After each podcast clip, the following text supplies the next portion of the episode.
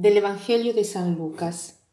En aquel tiempo Jesús bajó a Cafarnaún, ciudad de Galilea, y los sábados enseñaba a la gente. Se quedaba asombrado de su enseñanza porque hablaba con autoridad.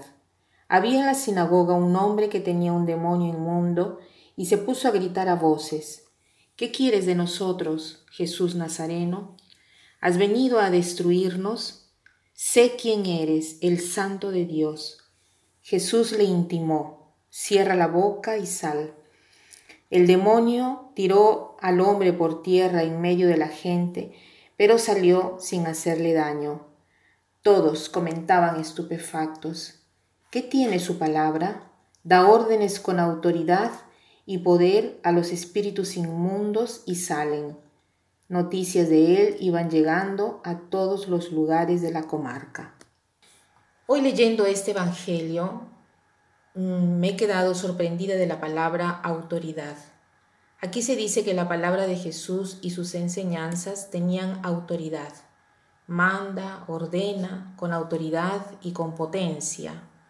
¿Qué cosa quiere decir que la palabra de Jesús tenía autoridad?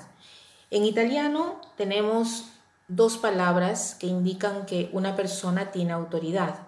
O sea, una persona autoritaria y una persona con autoridad. Es diverso. Una persona con autoridad es digna de ser escuchada porque eh, manda, ordena, no con las palabras, sino dando un buen ejemplo con la vida, del ejemplo como quisiera que los otros se comportasen en su vida. La persona con autoridad es la persona que pone en práctica lo que quiere que los demás también pongan en práctica. En cambio, la persona autoritaria es la que vive sin ser un ejemplo, sin vivir lo que manda. O sea, hay una gran diferencia. Entonces, preguntémonos, ¿yo soy una persona con autoridad o una persona autoritaria? ¿Qué cosa significa la palabra autoridad? La palabra autoridad viene del verbo augere, que quiere decir hacer crecer. Entonces, yo he pensado, una persona que tiene autoridad es una persona que te hace crecer.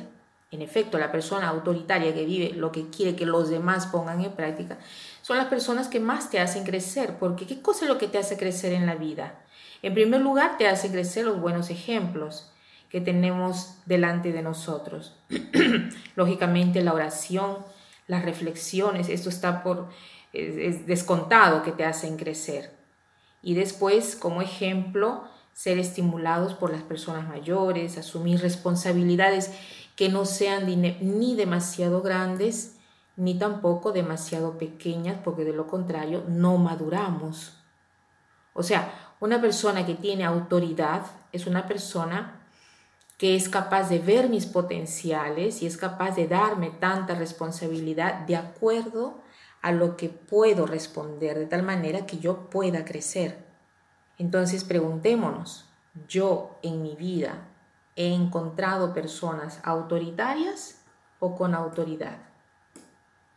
Y yo al mismo tiempo soy una persona que tiende a ser autoritaria o con autoridad.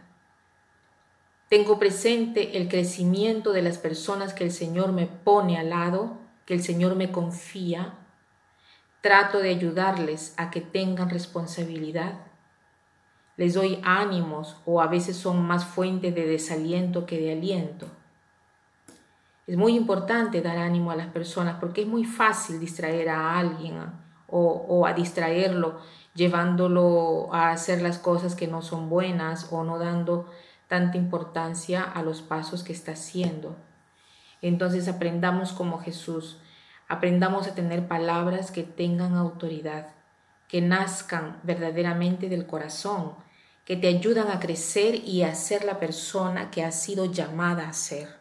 Y para terminar, quiero eh, citar una frase sobre la responsabilidad que es de Coelho, que dice así, un guerrero responsable no es el que se pone en la espalda el peso del mundo, es aquel que ha aprendido a afrontar el desafío del momento.